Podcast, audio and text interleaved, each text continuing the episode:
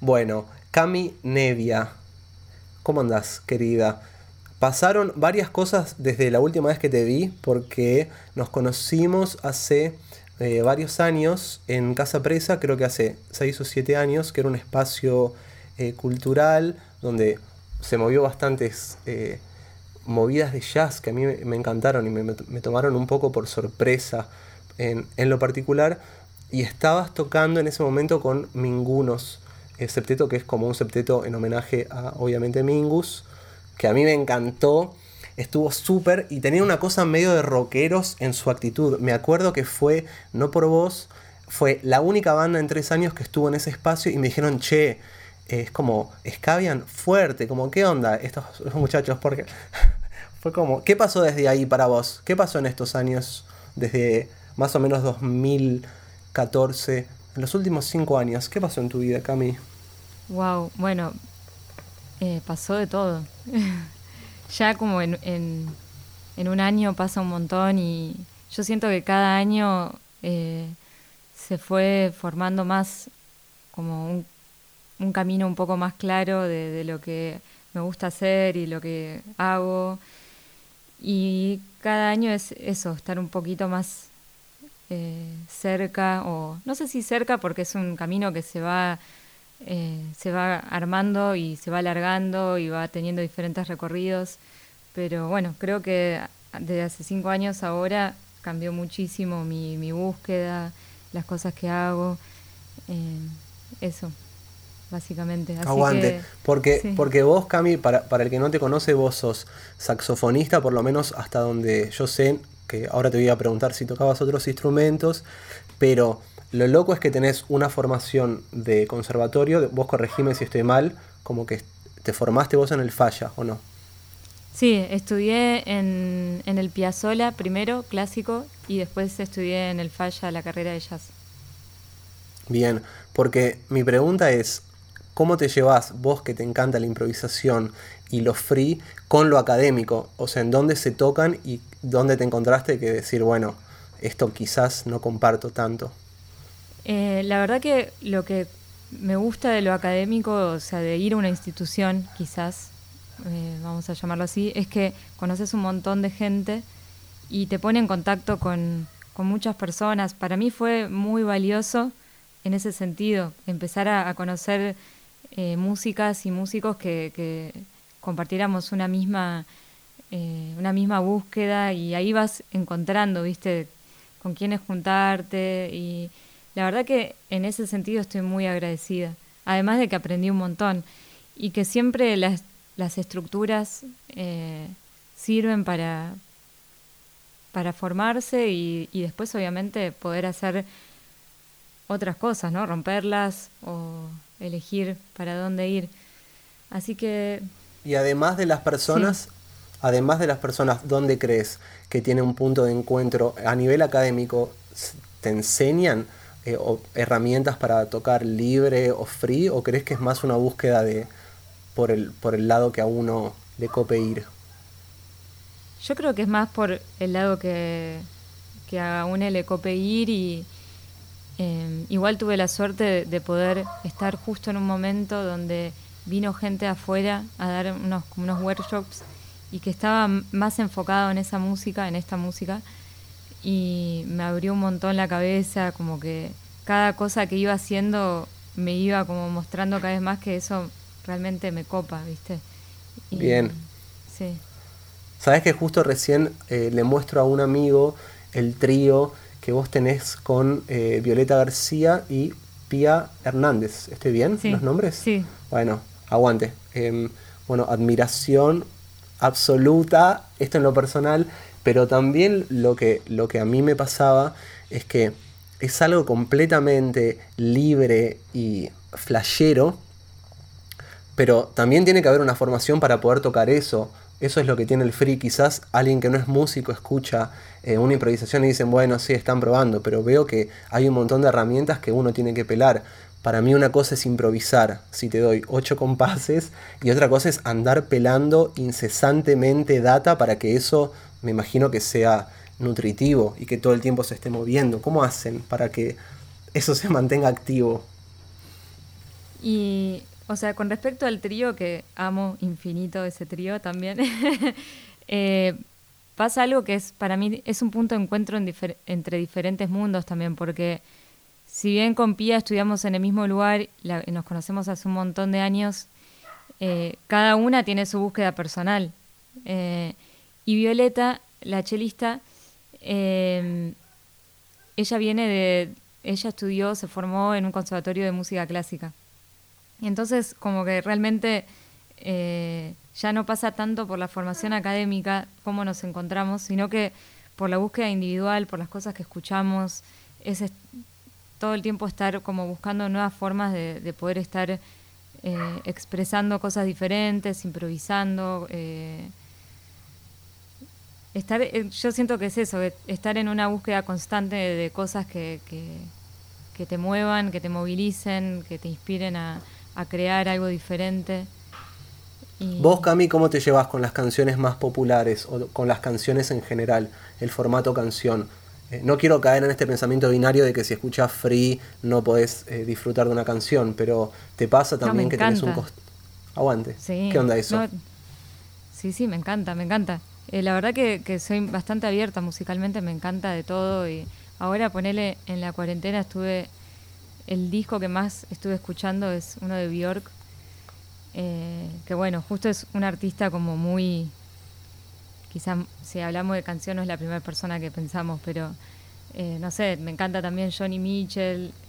Oh, Johnny Mitchell es la Biblia, siento que vive, toda la música convive en, en, Johnny Mitchell.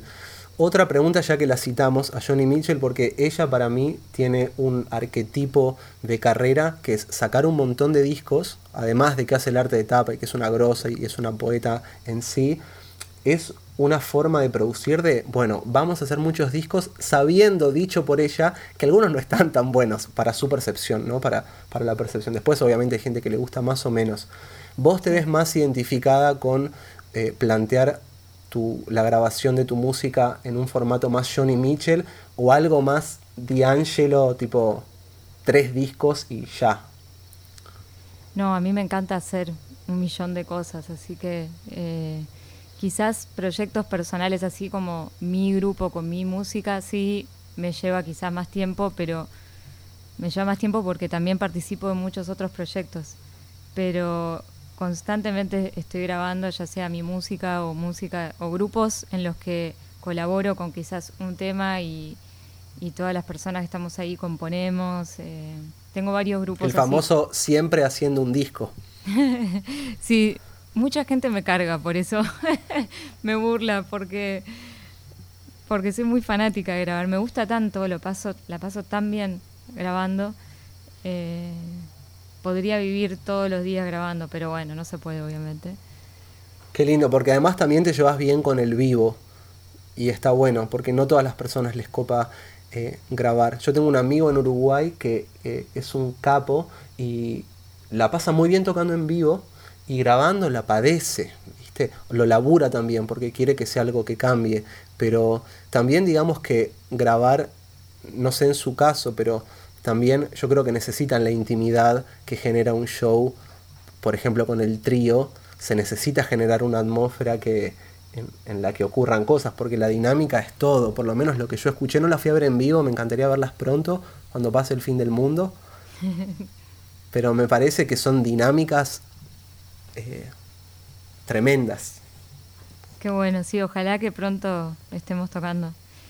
Y sí, también hay mucha gente, ponele, que graba y nunca saca el disco, ¿viste? Como que, que lo respeto, obviamente, porque hay que respetar la decisión de, cada artista, pero se ponen como muy, no, nada salió, o sea, eh, hay veces que las cosas no salen como, como esperabas y, bueno, y hay que rehacer o lo que sea, pero me da un poco de pena a veces que algunos discos queden ahí guardados porque he escuchado grupos en vivo que son increíbles y que grabaron y nunca sacaron el disco y digo, uy, qué lástima, porque me parece que parte de, del crecimiento es como desprenderse un poco de, ese, viste, todo tiene que estar increíblemente bien. O sea, yo convivo con, con cosas que no me gustan, como las grabé, eh, y espero poder hacerlo mejor la siguiente, pero bueno, eh, la experiencia, el momento, es una foto del momento y, y es valioso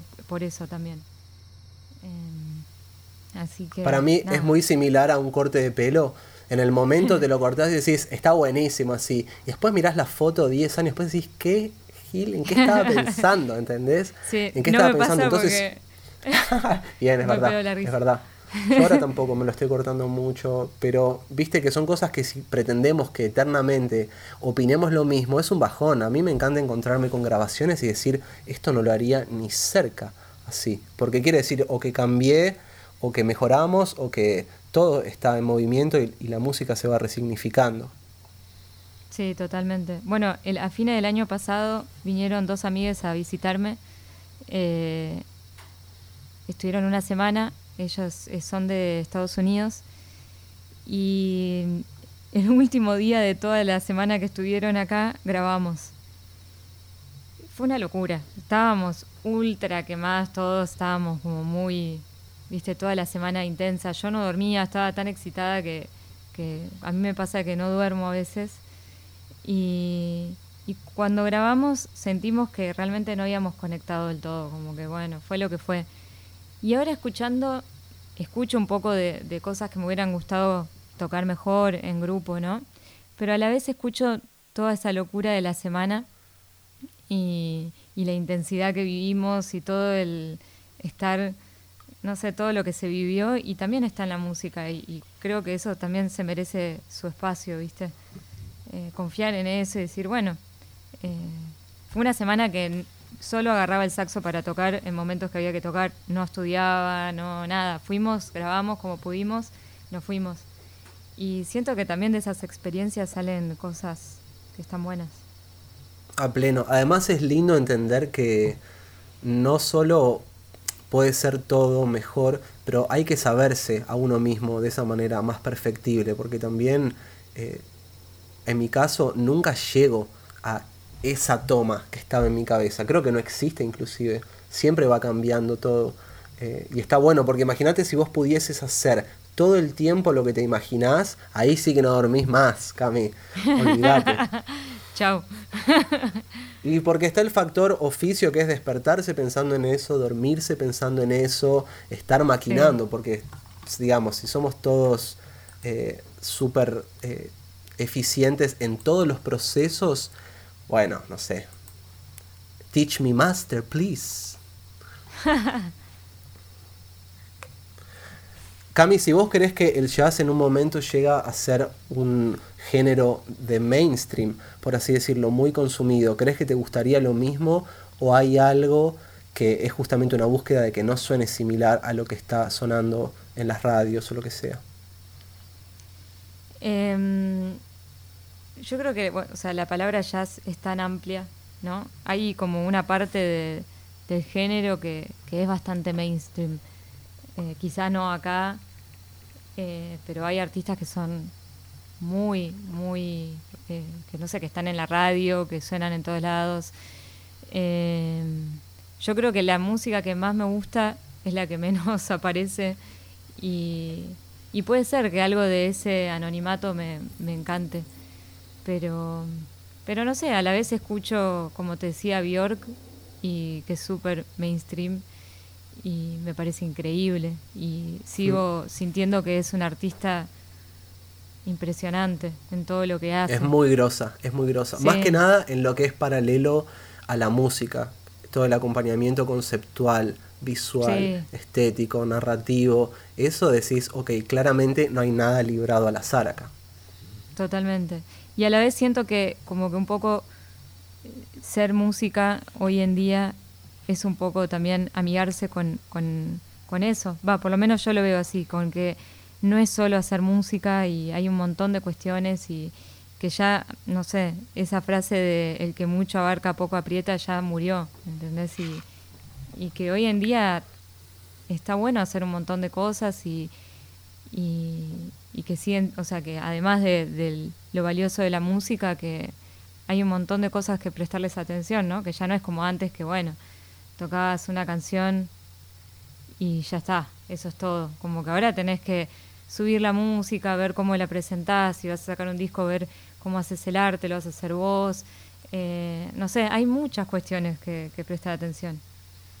Y ella Por eso, por eso, por eso mi pregunta sobre el mainstream no era tanto para, para ir en contra de la corriente y de plantear de que, como vos decís, eh, hay jazz, eh, digamos, Bill Evans se sigue escuchando quizás más hoy que en, que en, la época en la que él daba sus conciertos, no lo sé. Eh, lo, que, lo que pregunto es, y que me encantaría, lo pregunto porque me encantaría que pase, ¿es imposible pensar un festival que el Personal Fest tenga al trío, ¿entendés? De Nevia, como... ¿Es imposible pensarlo o vos crees que en algún momento esa cosa mainstream se va a hacer más masiva? Porque también pasa ahora que, digamos, Rihanna tiene 100 millones de reproducciones, pero también música hiper flashera, un japonés que hace música con copas y ruiditos súper incidentales, tiene sus 100 millones. Como que siento que hay un público masivo para más géneros ahora. Mi pregunta es, ¿crees que van a convivir? ¿Vamos a ver en algún momento un poquito de free en un festival con música pop también? Mira, la verdad que no estoy muy segura. Eh, ojalá que, se pueda convivir con no sé si ojalá, realmente no sé si es algo que, deseo. Eh, ya que aparezca... ¿Por qué crees que no? ¿Por qué crees que no lo deseas? Porque, no, o sea, no sé si lo masivo es algo que, me mueva a mí, ¿entendés? Decir, uy, esto se tiene que volver masivo. Eh, soy feliz con, cómo se vive, viste, musicalmente. Obviamente, hermoso. Nada, me, encantaría poder viajar más, quizás, o eh, creo que a cualquier artista le gustaría poder mostrar su música donde sea. Yo lo eh, pregunto porque quizás hay personas que, que no lo saben o porque no conocen esos detallecitos y demás. Pero también pasa eso, que hay shows en vivos que no dan un peso o que digamos ganan poco. Mi pregunta sobre lo masivo es porque también me encantaría ver que hay un dinero piola para que puedan girar con un material que no es eh, lo más popular o, lo que tenemos más al alcance. Pero también me pasa eso, que siempre hubo personas que no eran, si a mí me preguntas, Bjork que iba a ser recontra popular antes de que suceda, te decía la verdad que para mí no, no va a pasar eso. Claro.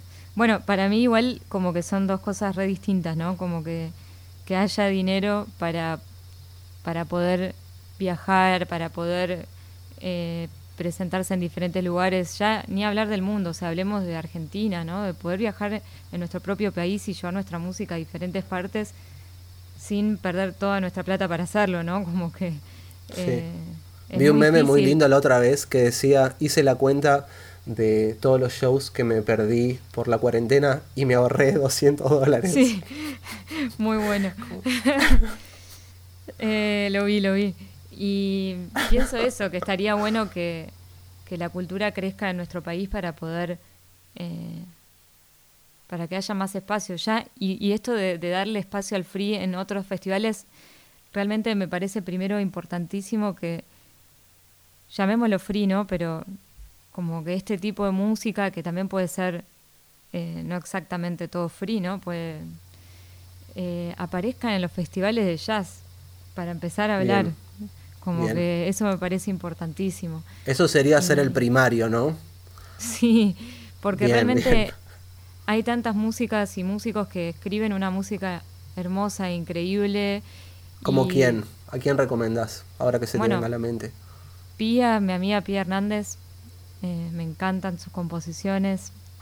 Eh, Julia Sanjurjo, bueno, un montonazo. Eh, Axel, Philippe, Yo había notado algo, algo de, las, de las personas con las que habías grabado, que estuve escuchando en Spotify, que está toda la data ahí. Y si alguien quiere buscarte, pone en google.com Camila Nevia y va a estar la data en Google también. Pero me gustó mucho em, Ingrid Feniger, que no sé cómo se dice el apellido. Ella me parece distinta, me parece alucinante. Me parece alucinante. Es una ídola. Eh, me gustó también. Aparte. Hablemos de ella un poquitito, si te parece, porque hace unas cosas con la voz como cartoons, algo re raro. Ingrid. Eso no lo, no lo escuché. No, para, ¿querrás, ¿querrás decir Bárbara Tobander? Ah, sí, sí, sí, eso, ahí va. Igual Ingrid también anoté esas dos personas, perdón, estoy mezclando los nombres, pero sé quiénes son. bueno, empezando por Bárbara, sí, Bárbara es para mí un, una referente eh, increíble. Es una artista muy zarpada. Eh, ella es, eh, bueno, es cantante, improvisa un montonazo, también usa bandejas en sus sets, toca el bajo también. Es una gran artista. y es muy copada encima. Bien ahí. La verdad que sí, hace poco grabamos algo juntas, que se copó ella en venir a grabar y fue increíble compartir. También compartimos, o sea, la vi varias veces, hemos compartido bastante, pero este armado de, los temas y, y verla ella tan copada, cuando nos conocíamos realmente muy poco, solo en fechas. Bien. Eh, y Qué linda la colaboración cuando, cuando también ayuda a saltear ciertos pasos formales de, bueno, ¿y vos qué hiciste de tu vida? Contame. Como que si ya pegás cierta química, vamos al escalón número 5. Sí, aparte y con Ingrid también que me, llamaron la atención ellas dos particularmente. Obviamente hay un montón de talentos, pero anoté ellas dos, me gustaron mucho lo que hacen. Ingrid es una saxofonista impresionante de Olavarría. Eh, es realmente una tremenda improvisadora y primero es bueno una gran amiga y me encanta este, eh, tocar con ella porque siento que es una aliada y que tenerla cerca siempre es como es una fuerza más viste eh, y me copa muchísimo que, que ella se viene de la barría viste a pulmón por la música porque bueno ella hace tiempo que decidió volverse para allá eh, antes vivía acá y, pero bueno, es de Olavarría. Y sin embargo, como que ella, viste, sigue apostando a seguir creando. Siempre que la escucho digo, wow, eh, todo esto que está tocando, digo, qué loco, ¿no? Como que eh, quizás donde ella igual allá tiene sus grupos y toca, pero no está sumergida en un mundo de impro libre allá. Y sin embargo lo mantiene muy intacto, mantiene como su, su búsqueda muy intacta y siempre está buscando algo nuevo. Eh, va, yo escucho eso cada vez que, que la escucho tocar y nada, es, es increíble y siempre me emociona que venga a participar cuando le llamo a algo y me dice, sí, Cami, voy, vos sabés que si puedo voy, esa es su frase. Y, y siempre viene, así que me pone muy feliz. Qué bueno, hermoso. También pasa mucho que, me imagino, estando en Buenos Aires, que hay una escena eh, yo sé que la palabra jazz es muy amplia y demás, pero realmente puedes ir a ver bandas todas las semanas distintas con agrupaciones distintos y con, y con distintos eh, formatos y, también nada, más o menos accesible, porque el under eh, para mí cambió un poco en los últimos años en Buenos Aires, cerraron muchos lugares que me gustaban y que ir a ver como shows alternativos, pero sigue estando y creo que va a estar siempre. ¿Qué onda, Cami, ser mujer en el ambiente de, jazz que es mayormente masculino?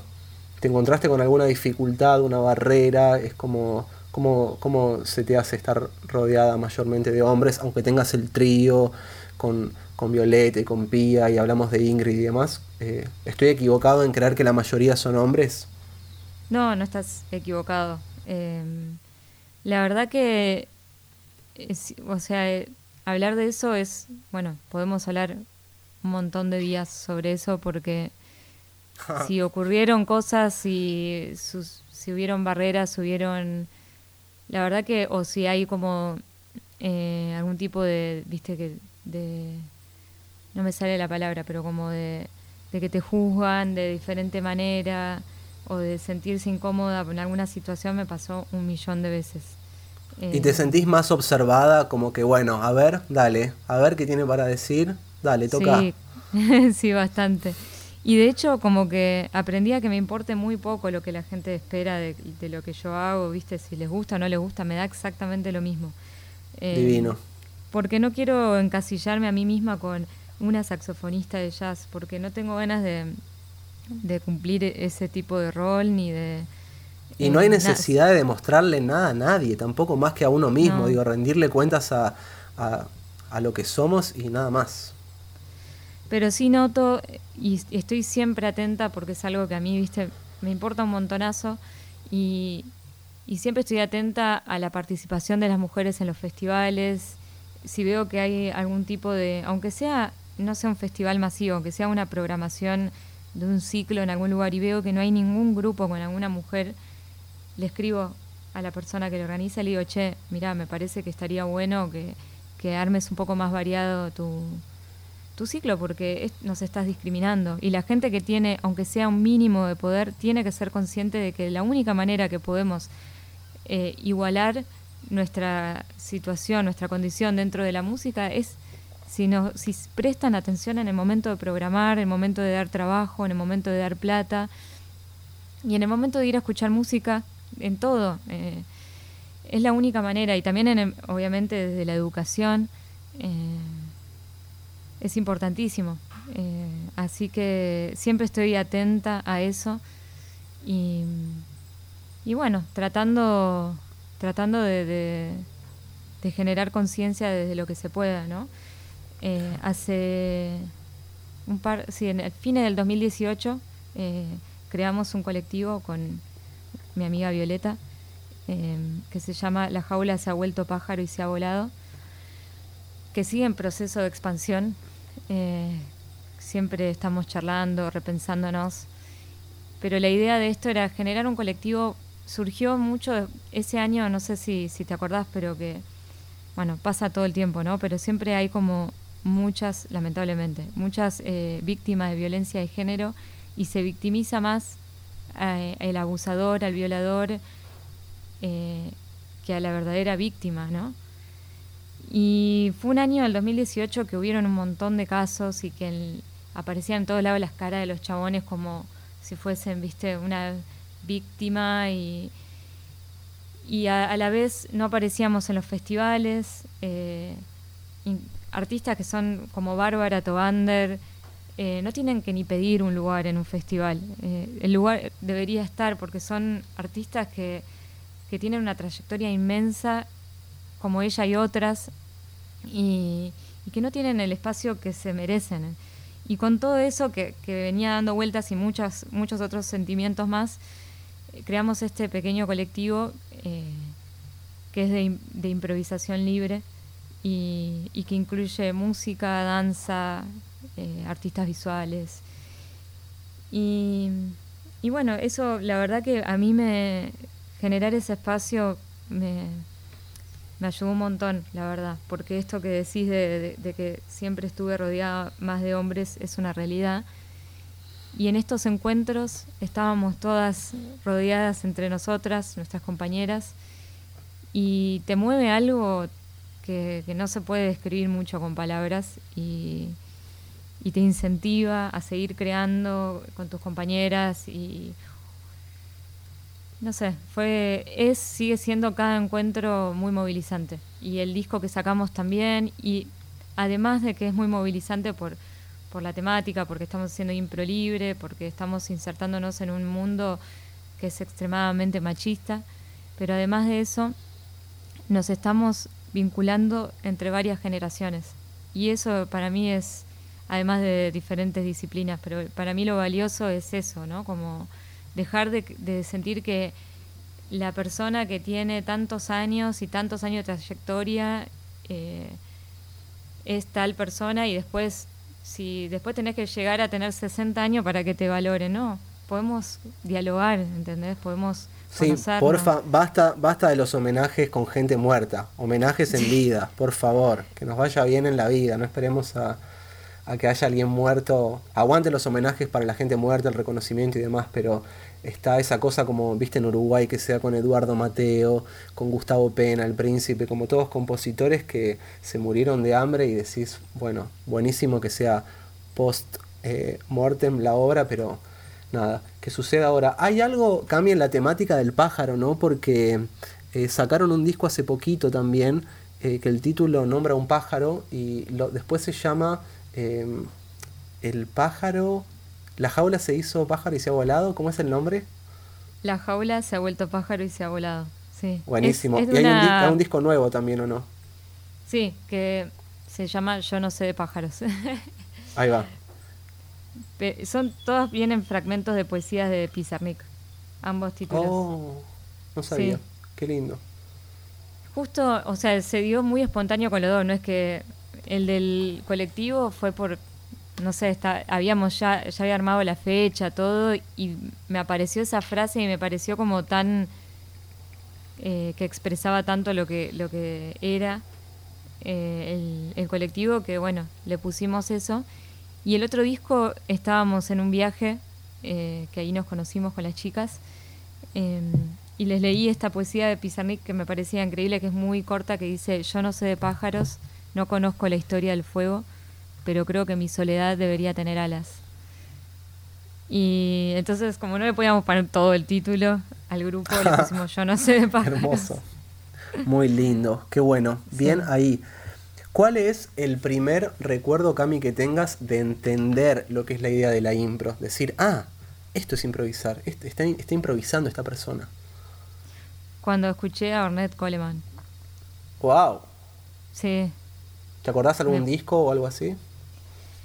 Hay un disco en vivo que mm, yo pensaba que se llamaba Crisis, pero me parece que no se llama. No sé por qué tenía la idea de que se lo había escuchado por, por YouTube y aparecía ese nombre, pero no.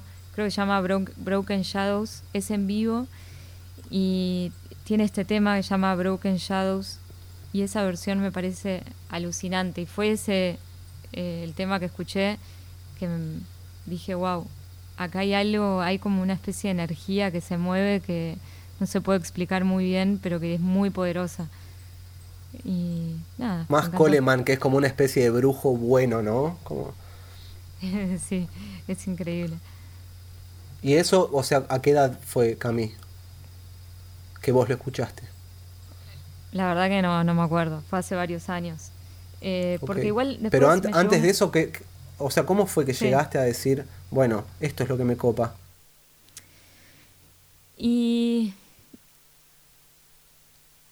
la verdad que el camino fue bastante extenso, pero, o sea, en, mi adolescencia escuché mucho punk, mucho rock, mucha música alternativa. y ¿Qué tipo de punk? Me gusta mucho, no sé, Bikini Kill, ponele, es una banda. ¿La, conoces? Uy, me encanta. me encanta. Estoy, estoy loca que se volvieron a juntar. Bueno, obviamente que muy lejos de acá y ahora no, obviamente que no existe el mundo, pero, pero espero en algún momento de la vida poder verlas en vivo porque vuelvo wow. Kurt Cobain era muy fan de Bikini Kill. Bueno, Nirvana me copa mucho. Eh, bueno, un montón de grupos y grupos de acá también. Escuchaba ¿Y eso cómo fue? Porque también hay una data de, de noise, ¿viste? Como en el punk que después puede ser pensada, que, puede extrapolarse al, jazz o la palabra jazz, ya hablamos de esto, pero hay una cosa de, ah, ahí, ¿no? Medio disonante. Sí, de una. Y yo creo que, que eso fue una de las influencias como más grandes. Y, y cuando empecé a, yo ya tocaba el saxo en mi adolescencia, eh, pero no conectaba tanto con el jazz ahí. Y cuando me puse a estudiar como más en serio, viste, empecé como que empezó a gustar cada vez más el jazz. Era esta cosa de olvídate de todo lo que escuchaste toda tu vida, ahora centrate en esto, porque medio que te tenés que sumergir en un, en un estilo musical para aprenderlo bien. Y pero no siempre me siento como tan bien tocando esa música. Y cuando empecé a descubrir todo este mundo, empecé que todo empezaba a hacer, empecé a sentir que todo empezaba a tener como sentido y, y que la, o sea que el sonido es tiene un montón de posibilidades. Eh, y bueno, eso, me gusta mucho. Tengo un trío que, que a veces tocamos cosas medio punkies y la verdad que me siento re feliz cada vez que tocamos así.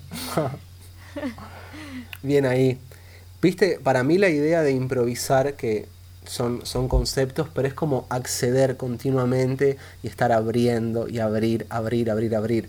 Eh, porque, digamos, si yo te planteo una idea, vas a decir, bueno, no, pará, pero esto yo no entiendo lo que me decís. Automáticamente se cortó como esa data. ¿Te pasa por momentos que el free te limita un poco, como que, como vos dijiste recién, entraste al free, te tenés que meter en ese género, decís, bueno, ¿cómo vuelvo a escuchar sol, re, la menor y do mayor? Y sí, eh, siento, no sé si la palabra es como que me limita, pero yo nunca dejo de, practicar, eh, tocar, viste, sobre cambios, tocar canciones, nunca dejo de, de hecho, todos los días en mi práctica toco, no sé, toco Bach, toco de todo, viste, toco algún estándar de jazz quizás. Eh, porque me gusta. otra persona que te guste y que no uno no se imagina que si fan, ni me hubiese imaginado que Cami Nevia escuchaba tal. Eh, ¿Gracioso o no gracioso? gracioso, por favor. Blink 182. ¡Vamos! Sí. sí. Me sé todas las canciones, es como que oh, me da vergüenza. Again, what's my age again? Yo hace Pero aparte me, me, hace sentir feliz, como que digo, me acuerdo de mi adolescencia y es muy lindo. O sea, en la adolescencia un buen baterista era Travis Barker, no me hables de nadie más. Sí, obvio, no hablemos de nadie más, por favor.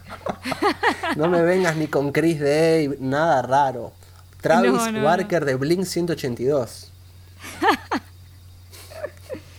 Qué lindo. Igual tiene algo para mí esa música que no es fácil hacer temas simples. No es fácil hacer temas simples. Es más fácil capaz eh, complicártela un poco, pero que un tema sea redondito, eh, para mí es, todo, todo, un asunto. Cami, una pregunta más. Eh, y sí, dime. Alto placer, querida. Aguante hablar contigo.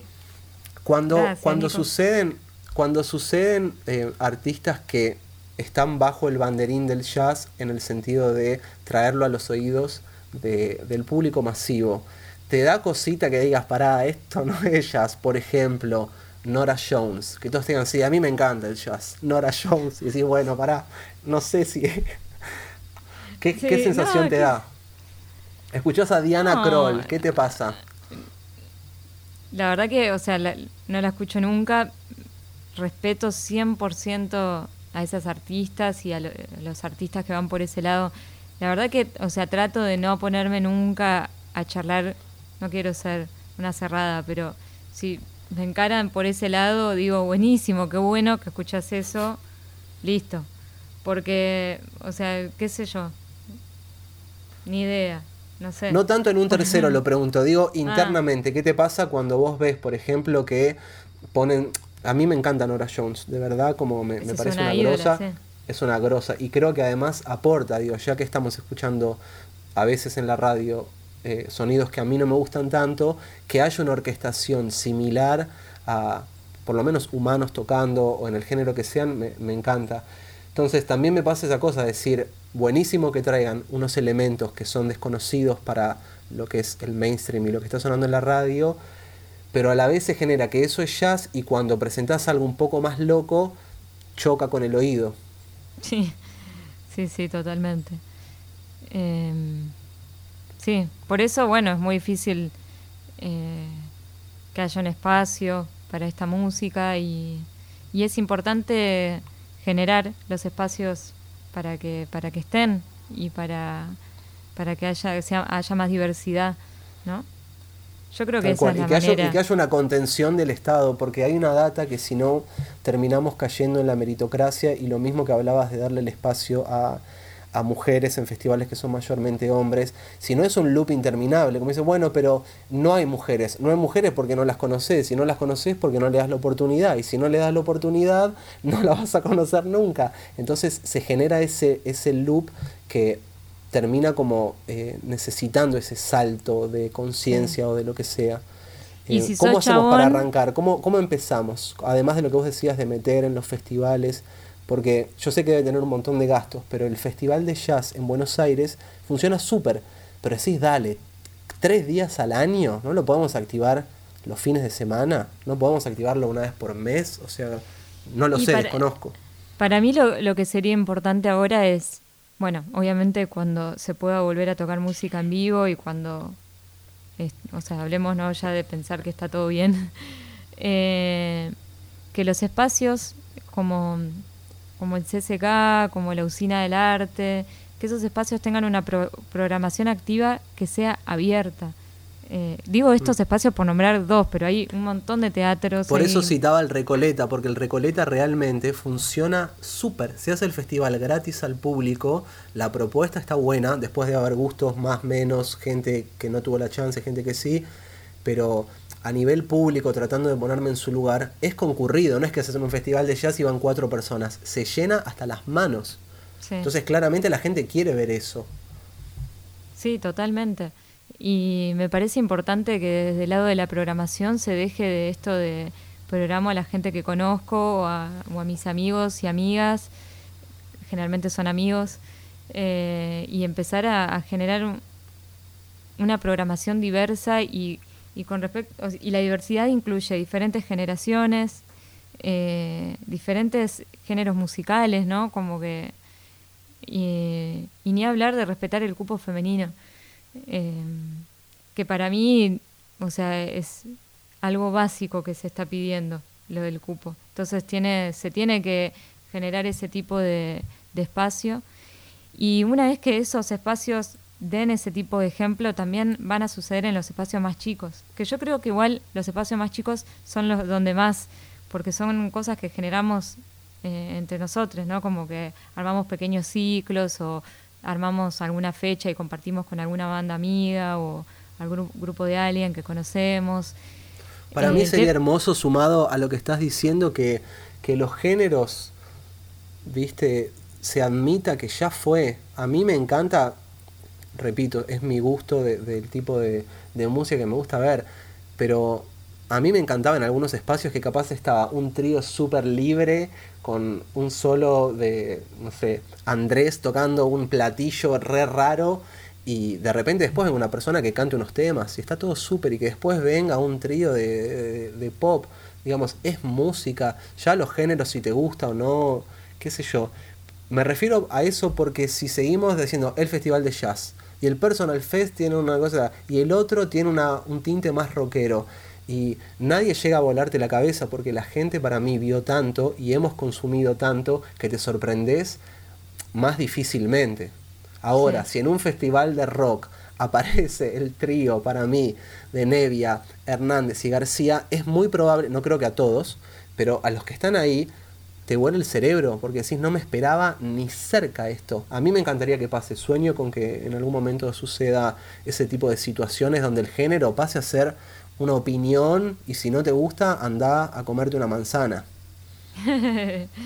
sí, sí, no sé, o sea, eso lo tendría que recontra eh, pensar como para darte mi opinión, porque creo en, muchas cosas al respecto de eso. O sea, he estado en, pequeños festivales de, de amigues, ponele los de TBL, y que si bien no es, no te muestran un estilo en particular de música, pero sí como una especie de, rejunte de, de, comunidad y eso me parece hermoso, ¿viste? Como que ir a cada ciclo es como refrescante, ir a escuchar la música que, que tocan ahí o participar de una de las tocadas. De repente me siento muy bien en toda la propuesta y, y, son, y se genera un espacio para la minoría, ¿viste?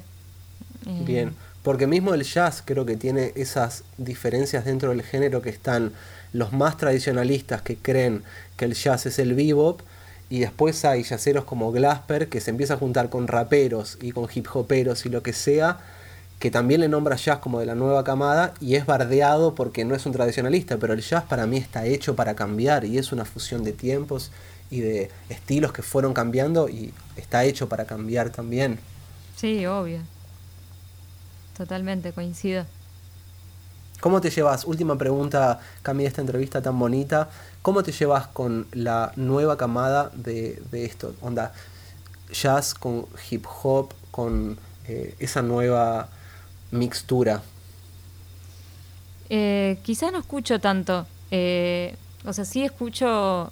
Me gusta el rap, me gusta el hip hop, quizás, pero no escucho tanto el jazz metido con eso. Sí me gusta mucho las máquinas metidas, o sea, la compu, me encanta.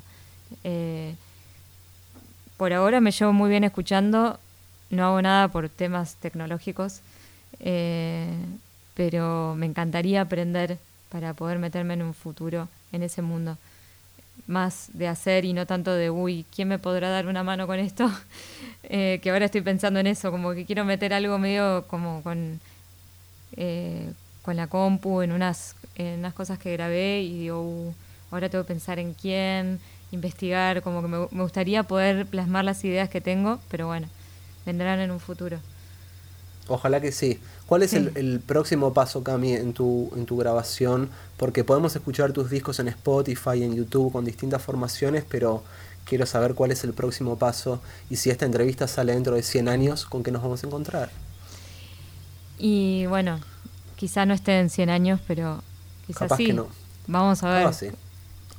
Vos tenés no, eh, estoy, bueno, ya terminé mi próximo disco mío, así de música 100% mía. Eh, que va a salir, supuestamente sale en julio por un sello que se llama Ears and Eyes Records.